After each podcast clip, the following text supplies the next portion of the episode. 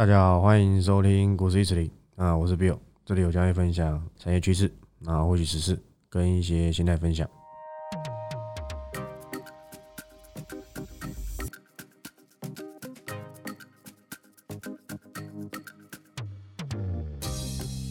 好，那今天是九月二十二号，礼拜三。原本我在想说，今天到底要不要录？因为开盘只有一天，那本周这么短。他还是想说，哎，简单来讲一些东西好了。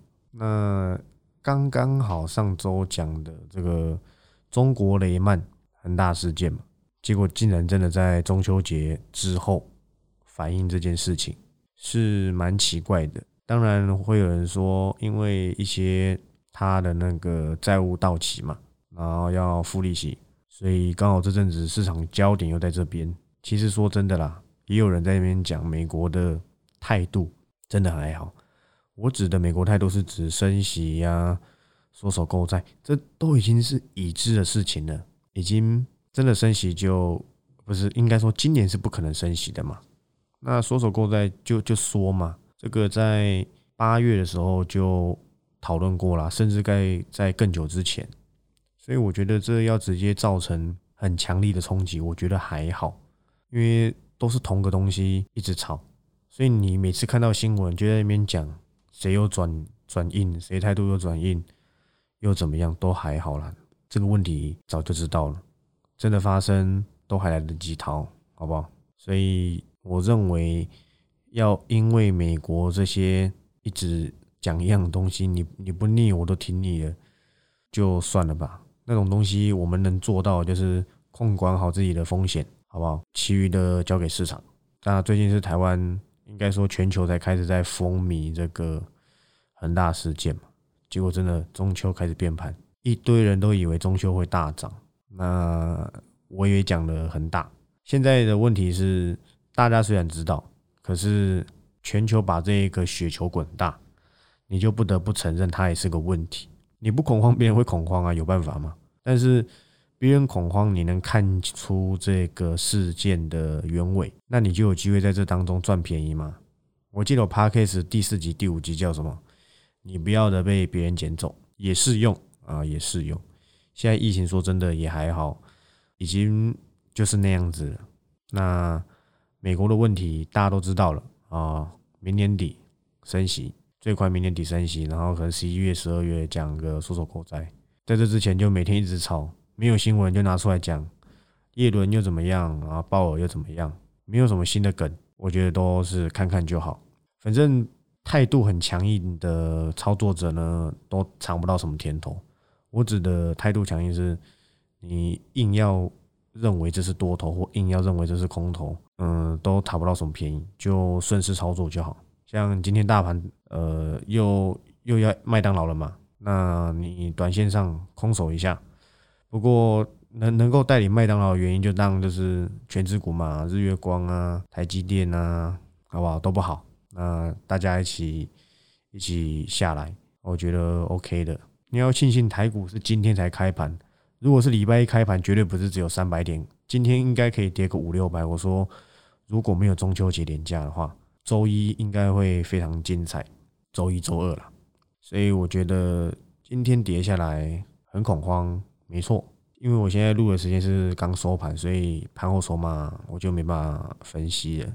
那我是觉得还好，大型股一定被卖嘛，像这个世界先进、联电、台积电、日月光啊，这些一定是先被大卖的要角。那讲过了嘛，世界先进一百五以上自己小心一点，一百五以下我觉得还是很危险，好吧？我讲过，我宁愿去看谁，红杰科嘛，但是不一定。好吧，我也没有讲一个区间，我只是说，在那个时候一百八、一百七、一百八的世界先进，在那个时候红杰克在修正，诶，那比来比去，我觉得那不如我看一下红杰克，那有没有机会入选我之后的订阅报告内容解析它？哦，有机会，但是不一定会写。那我觉得第三代半导体还是趋势，你看收盘这个汉雷，诶，表现的不错，好不好？那 A B F 啊，等它一下嘛，我的观点。还是差不多，这种长期趋势的公司，我觉得都不用太担心。反而在它超跌的时候，有资金的啊，自己可以小小的留意一下，坏一下，不是不是什么坏事，呃，偷偷的坏一下，因为我们大概知道它的价值在哪里嘛。那你不用跟着那些用融资开满的人跟着他一起杀，大盘止稳，这些公司都会都都是领军的对象，好不好？所以我觉得，虽然恒大事件带来这些状况，可是反而让那一些持股比较低的啊，又有好机会。所以一直跟大家说，慢慢留意，然后分批。分批的意思叫什么？你们知道吗？分批的逻辑是有拉开成本的加码。或是回落到一定区间的摊平，不是今天买一张，明天买一张，但成本都一样，这叫做分批。你要说这是分批也算，但是很没有技术。分批是一定要有拉开成本。那可能我在这里先建立基本持股，我是举例。那往后跳上去，可能有某种现象，可能是技术形态，那可能是一些盘中你看到一些端倪，那这种的加码。加码单，你至少有一笔一口这个不是一口了，你至少有一笔这个基本持股有获利，你加码你才你才敢嘛。那这就是比较技术型的加码，那不是都明明知道它还不错，那跌下来又想等更便宜，结果往上往上大涨，然后你再去开市价去追，或许短线你赚到钱，可是通常这样子操作长期下来危险性比较高。尤其是最近你们看到这个什么中华化啊，什么粤丰、永光，对不对？全市场的这些分析师啊，或是一些这个网红等等等，好不好？都变成这个特化战士啊，特化达人。殊不知岳峰，我真的是蛮早讲的。那 OK 的，他们都超涨了，那也很明显，那些券商都是主力大户，小心点啊，这到货下去都很凶。我已经讲了，已经都超涨了，后面就是筹码战。那我想一定还有行情啊，但是我觉得大部分的涨幅都已经超乎想象。那你有那个能耐去跟他短线应对，那那你就自己小心点，好不好？还有刚才讲这个加码分批，本来就要有一些这个基本持股，那你往上的时候，这是人性的问题啦，这是克服大部分的人啊，大部分的散户他会有这个人性的问题。就是你今天锁定一档股票，然后你假设预设它一百要买，就它今天跌到九十九块，你会认为说，诶，它明天会不会更便宜？虽然说你你因为跌破这个点多看一下，并不是不好的状况，但是你要看一下当下它是守在关键点，还是它跌破了一个关键支撑之类的。但是这都是参考，好不好？我很懒得去讲什么技术分析，反正简单的啊，简单点，那。不用用的这么复杂，那产业没错，大盘也没有过多的不可控风险，跌到一定的位置，我们就小部位的留意一下。那这样子你上去的时候，你才敢加嘛；下来的时候，你才不会一直想等更便宜。那就纪律执行你自己该做的动作。还有一点就是，很多人习惯去认为说少赚这件事情，人性是贪婪的，这是正常的。我指的少赚的意思是。很多人不太喜欢保有现金水位，即便现在大盘很好，你可以把持股水位拉高，可是也不要变成梭哈。我个人是认为没有要到梭哈的地步，因为你永远难保接下来会有什么行情。即便你知道未来很好，我建议啦，不要说我建议，我认为好不好？还是要有一点现金的水位，因为很多人会认为说，今天这张股票。假设你可以买二十张，可是你只有买十五张，最后如你预期喷上去，那你就会有一种心态是啊，早知道我就二十张全买，少赚了五张的钱。在下一次你操作的时候，你就有可能因为这一次少赚的伤痛，所以你在下一次大力加码，一口气直接把二十张的资金，假设两百万，好不好？全部压在你下一档要买的股票，你就没有做到的保留现金水位或是分批加码的动作。那很有可能下一档不如你预期，就你二十张全赔钱，不可能。当然不是说不可能，是我认为安全的做法不太会是你完全说哈，在某一个位置，那没有最好的买点，你你慢慢分批，那还可以。但是你说你在没有几次操作就就 all in 就说哈，我觉得这这个操作方式在反转的时候受伤会很重。因为你已经没有资金加码，那你就会形成套牢，然后等解套，然后很容易因为这个波动啊，然后你就是只剩停，你只剩停损的功能，你你已经没有任何摊平的机会。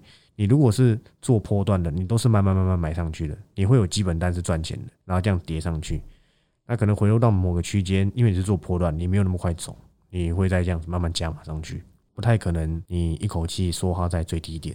所以少赚这个心态要自己自己克服一下，因为不太不太有办法说啊，早就知道我在哪个点全买，那这样子我可以赚更多。没有这种人啊，这个真的有的话，那真的也是奇迹中的奇迹，好不好？保良好一些这个这个稳健的操作，我觉得长期下来才会是赢家嘛。除非你就是做个短线参与一下行情，不然你要在股市逗留久一点，活下来是基本的，好不好？在你活下一段期间，慢慢的去体会一些操作。很多人是一进来，你你你进来一年半年，你你就觉得你要赚钱，你告诉我你凭什么？你股神哦，巴菲特都做不到，你为什么认为你进来一年半年，甚至就是很短很短暂的股市的经历，你就认为说你可以赚到多少钱？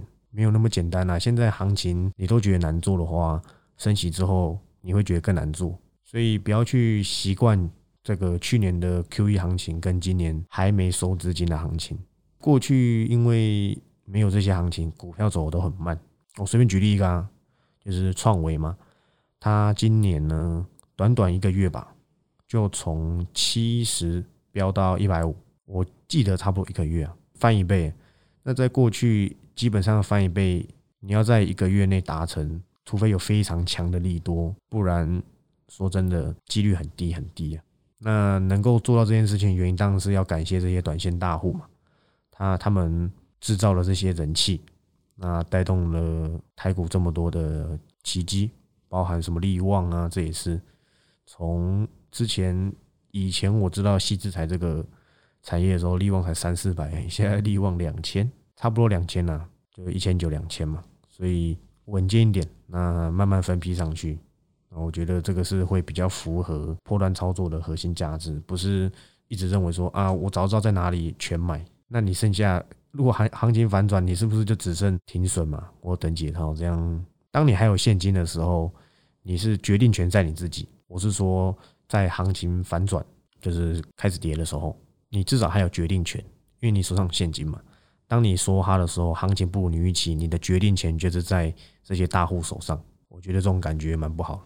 命运掌握在自己手上嘛，啊，慢慢的留意，好不好？加上我们这个散户的这个优势其实很多，大家都很羡慕那些法人。其实你如果有去认真了了解一些他们投信啊，或是帮政府基金操盘的人，他们做一个买卖啊，都是比散户麻烦很多。你今天想走就走，想买就买，他们超过多少比例要写报告，那停损啊之类的都要。都要有上上上层嘛，上层他一些说法啊之类的。那散户的优势其实很多，你要把握好你的灵活性，跟你自己的小资金的控制水位，那锁定好几档就好，真的这是最重要的。之前有我是没有在帮人家做什么持股见证，因为我没那么闲嘛。那只是之前有听到有几个粉丝跟我分享一些他的持股，我就说你多少钱，他可能才。不到一百万资金，可是他股票有七八档。我想说，你这是干嘛？你自创 ETF 吗？你就买一张两张，说真的，这赚不到什么钱啊！这真的不是分散风险，这点自己注意一下。资金真的不大的，锁定个一两档就可以了。真的，你真的有千万等级的，我们再来提高，可能三档、四档、五档再说嘛。那你资金就在百万附近，甚至更少。你在那边持股个六七档干嘛？可能什么？新泉买个两张，大成钢买个两张，然后又又什么强茂又买个两张，我是看不懂这个操作是是是在干嘛？的确是有点有点，我认为是有点不对劲，好不好？那我觉得大概是这样。好，那今天节目就到这里，我是 Bill，我们下周六再见，拜拜。